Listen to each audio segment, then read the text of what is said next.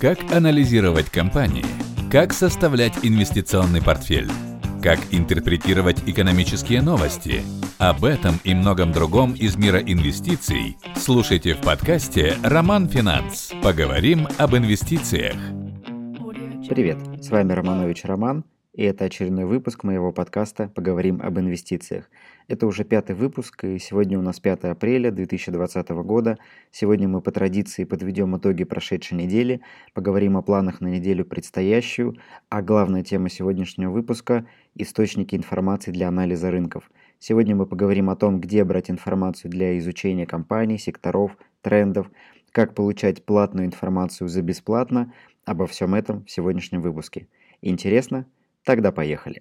Итак, за прошедшую неделю индекс московской биржи вырос на 8%, американский индекс S&P 500 сократился на 2%, золото не изменилось в цене за неделю, а нефть приятно порадовала. За неделю котировки черного золота выросли на 40% с 25 до 35 долларов.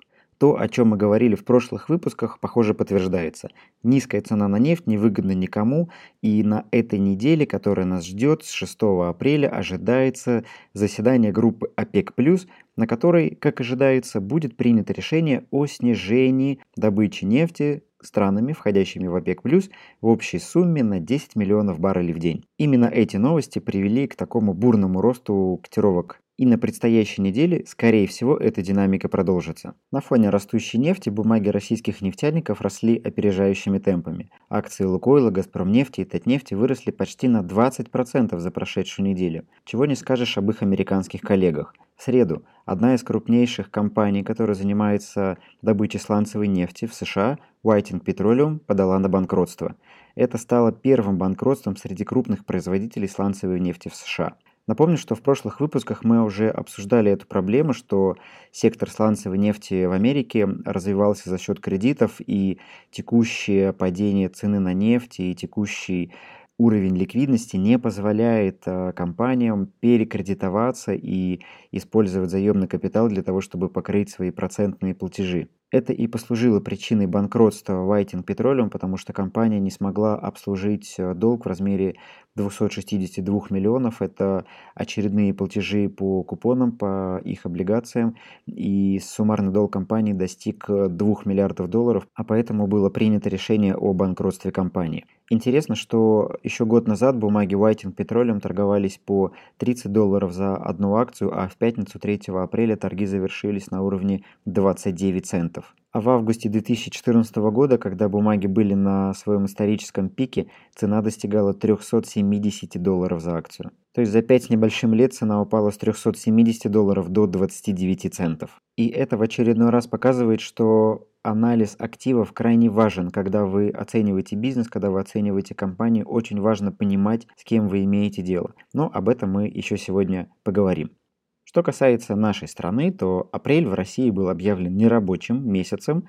Выступая в четверг перед посланием к нации, президент пообещал сохранить всем заработную плату и не ходить на работу, если этого не требует производственная необходимость. Опять же, все вопросы, связанные с обеспечением зарплаты, легли на плечи бизнеса. Как будут выживать компании из сферы услуг, такие как парикмахерские, салоны красоты, фитнес-центры, не совсем понятно, потому что, согласно распоряжению большинства регионов, эти бизнесы должны быть закрытыми, но при этом зарплату людям платить нужно. В общем, пока относительно перспектив российской экономики в части сферы услуг возникает большой вопрос, как бизнес будет выживать и как себя будут чувствовать эти компании после завершения карантина. Под ударом окажется банковский сектор, который, скорее всего, столкнется с резким ростом просрочки, невыплат по кредитам, а также непродуктовая розница. Такие компании, как Детский мир и МВидео сталкиваются с жестким падением трафика в их магазины и, соответственно, резким падением выручки. Поэтому, если вы рассматривали к покупке бумаги российских банков, Детского мира или МВидео,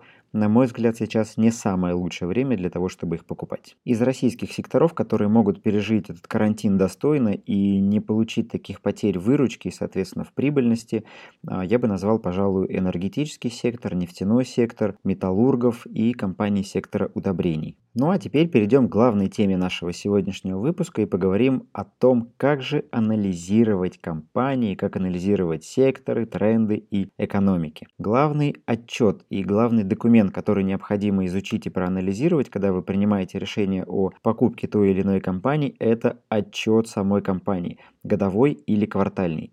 Из него вы узнаете, сколько и на чем компания делает денег. К примеру, что для вас Amazon? Для многих Amazon – это компания, которая занимается интернет-магазином. Для кого-то Amazon – это компания, которая предоставляет облачный сервис. Для кого-то Amazon – это компания, которая снимает фильмы. Но важно понимать, сколько денег приносит Амазону каждое из его направлений. Например, половина выручки ему приносит онлайн-ритейл, еще 18% услуги доставки, 11% приносят облачные сервисы, 7% приносят физические магазины и подписка на Amazon Prime. Поэтому покупать акции Amazon, потому что э, я тут слышал, что все переходят на удаленный доступ, а Amazon это 40% рынка облачных технологий, поэтому давайте купим Amazon. Такое решение неправильно. Нужно всегда смотреть отчетность компании и понимать, сколько денег приносит то или иное направление. Либо возьмем, к примеру, Apple, который всегда ассоциируется с продажами iPhone.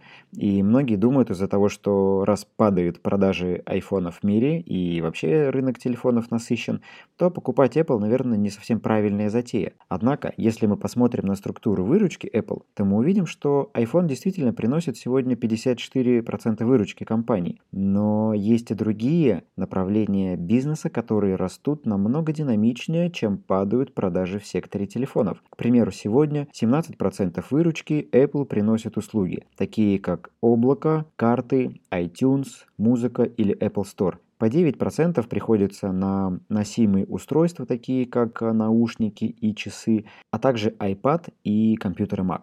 Хм, при этом есть интересный момент. А, продажи наушников в Apple достигли уже такого масштаба, что превышают суммарные годовые продажи, к примеру, продуктов компании Adobe.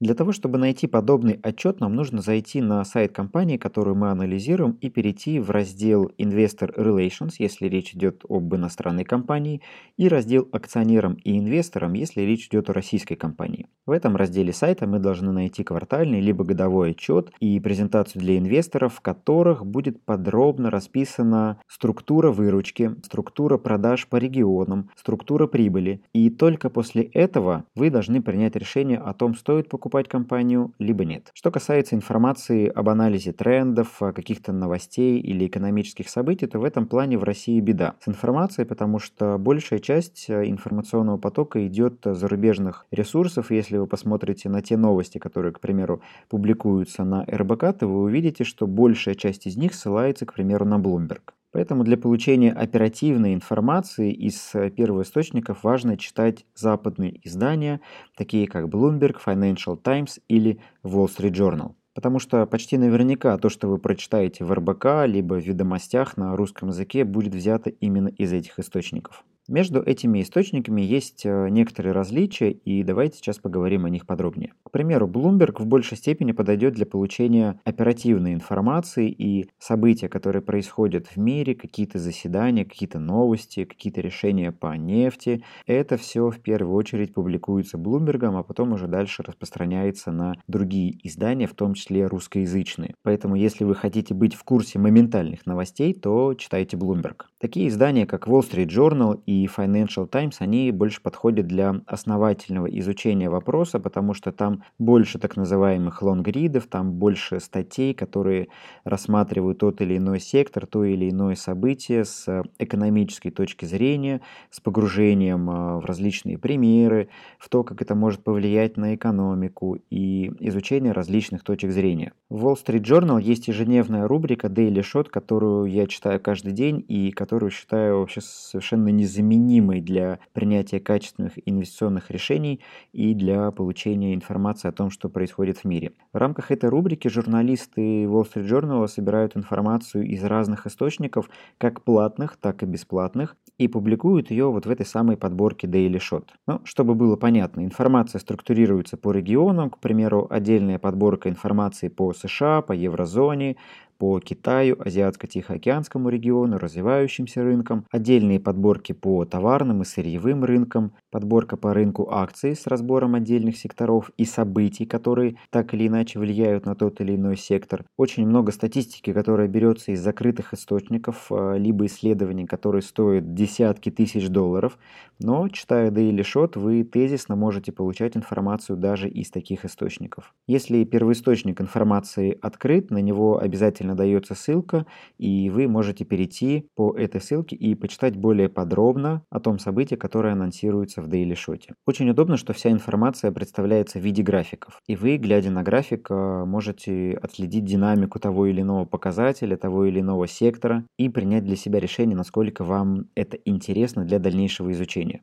Похожий раздел есть и в Financial Times, он называется «График», и в этом разделе публикуются отдельные графики и ссылки на те статьи, в которых эти графики представлены. И вы, глядя, например, на тот или иной график, э, можете для себя принять решение, хотите ли вы погрузиться глубже в изучение того вопроса, который представлен на этом графике. Еще одно издание, которое я читаю регулярно, это журнал The Economist. Британский журнал, которому уже более 100 лет и который пишут на разные экономические темы. Здесь вы не увидите такого количества информации и статей, как, например, в Bloomberg либо в Wall Street Journal.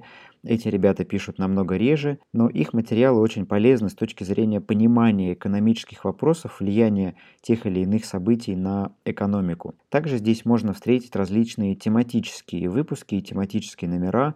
Например, один из последних э, выпусков был посвящен облачной экономики и тому, как э, облачная технология меняет классическую экономику и экономику потребления и обработки данных. Но для того, чтобы работать с этими материалами, есть несколько нюансов, которые вы должны знать. Во-первых, все они публикуются на английском языке, и если у вас э, проблемы с языком, то не нужно отчаиваться, потому что вы можете открыть э, эти ресурсы в браузере Google Chrome, нажать «Перевести страницу» и совершенно спокойно читать на русском языке то, что написано на английском. Да, где-то перевод может быть не совсем достоверным, где-то он может быть не совсем понятным, особенно это касается The Economist, потому что, ну, это британцы, они любят использовать в своих статьях различные метафоры, сленги, что не всегда достоверно и понятно переводится на русский язык. Но с точки зрения Wall Street Journal и Bloomberg все переводится прекрасно и смысл не теряется. Поэтому незнание языка ни в коем случае не должно вас останавливать от того, чтобы изучать эти материалы. Просто открываете страницу в Chrome,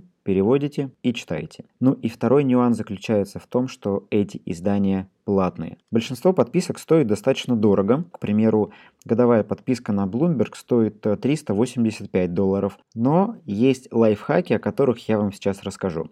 У каждого из этих сервисов есть так называемые пробные периоды, когда вы за небольшие деньги можете на них подписаться и посмотреть, э, как это издание работает, э, почитать его в полном объеме, а где-то даже и получать бумажные версии журналов. К примеру, у Economist есть трехмесячная подписка за 12 евро. В течение трех месяцев вы совершенно спокойно можете читать все статьи на сайте, а также получать бумажную версию журнала. Все это за 12 евро в течение трех месяцев. Но по прошествии трех трех месяцев э, за следующий квартал с вас будет списана плата в размере 99 евро, поэтому если примете решение о выборе этой подписки, не забудьте отключить ее перед списанием следующей платы. Wall Street Journal. Можно получить э, на 2 месяца за 1 доллар, и я очень рекомендую это сделать э, только из-за рубрики Daily Shot, потому что имея доступ к Daily Shot, вы по большому счету будете иметь доступ к огромному количеству информации, которая будет предоставляться вам ежедневно всего лишь за 1 доллар в течение двух месяцев.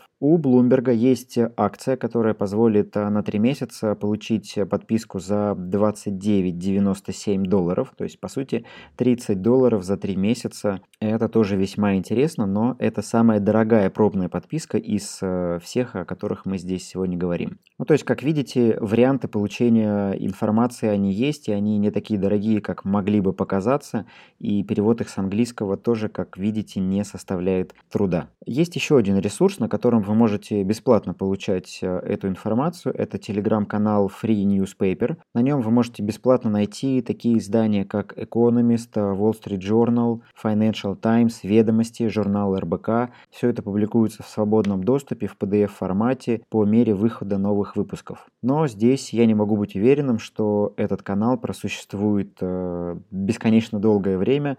Рано или поздно он может закрыться, поэтому пока этот ресурс есть, пожалуйста, используйте его, когда он закроется, сможете применять вот те варианты пробные, триальные с подписки, на те источники, о которых я рассказал ранее. Но в любом случае всем рекомендую воспользоваться пробной подпиской на Wall Street Journal для того, чтобы получать Daily Shot, потому что это потрясающая подборка аналитики для любого инвестора. Очень рекомендую воспользоваться. Ну и поскольку в России продолжается карантин и у многих есть э, море свободного времени, хочу порекомендовать вам еще одну книгу для изучения. Это книга Говарда Маркса, которая называется «О самом важном». Говард Маркс более 20 лет проработал на Уолл-стрит и в своей книге рассказывает о самых важных вещах для принятия качественных инвестиционных решений. Очень важная вещь, о которой он рассказывает в своей книге и которая меня зацепила больше всего, это так называемое мышление первого и второго уровня. Мышление первого уровня заключается в том, что многие мыслят поверхностно. Как мы уже говорили в э, начале нашего подкаста, те, кто покупают Amazon, потому что это облачная компания, это те, кто мыслят мышлением первого уровня. А те инвесторы, которые используют мышление второго уровня, они идут в отчет Амазона, смотрят, сколько же действительно компании приносят облачный сегмент, и увидев то, что облачный сегмент приносит Амазону только 11% выручки, скорее всего, они откажутся от покупки Амазона, потому что Амазон это облака. В целом, Говард Маркс э, призывает смотреть глубже на любые экономические события. В своей книге он подробно разбирает эм, отношения с риском, учит э, анализировать рынки, учит принимать взвешенные решения и контролировать собственные эмоции. Интересная и полезная книга для любого практикующего инвестора, поэтому очень рекомендую ее найти и скачать. К сожалению, книги пока нет в бумажном варианте на русском языке, но ее можно скачать либо в электронном виде, либо в аудиоформате и послушать, э, либо прочитать на телефоне, планшете или компьютере. Более подробная информация о тех изданиях, которые сегодня я озвучивал в подкасте и о других источниках информации будет опубликована на моем телеграм-канале. Если вы не подписаны, можете найти в поиске по названию «Практика личных финансов» э, либо по имени Роман Финанс. Вместе с записью этого подкаста я опубликую PDF-документ, в котором подробно расскажу о всех источниках информации, которые читаю сам, дам ссылки на эти источники информации, а также еще раз зафиксирую стоимость всех триальных и пробных подписок, которыми вы можете воспользоваться. Поэтому, если не подписаны на мой Telegram, то ищите в поиске «Практика личных финансов», подписывайтесь и скачивайте этот документ оттуда. На этом все. Спасибо за прослушивание этого выпуска. Надеюсь, что он оказался для вас полезен и та информация, которой я с вами сегодня поделился, она пригодится вам для принятия качественных инвестиционных решений. Благодарю всех, кто ставит оценки этому подкасту и пишет отзывы. Еще раз повторюсь, что для меня это очень важно и помогает мне выбирать направление для развития моего подкаста и понимать, что он действительно интересен и полезен. Поэтому, если вы еще не поставили оценку, то, пожалуйста, поставьте, напишите отзыв, мне будет приятно и понятно, что подкаст действительно полезен и интересен. На этом все. Спасибо за прослушивание, удачных вам инвестиций и пока.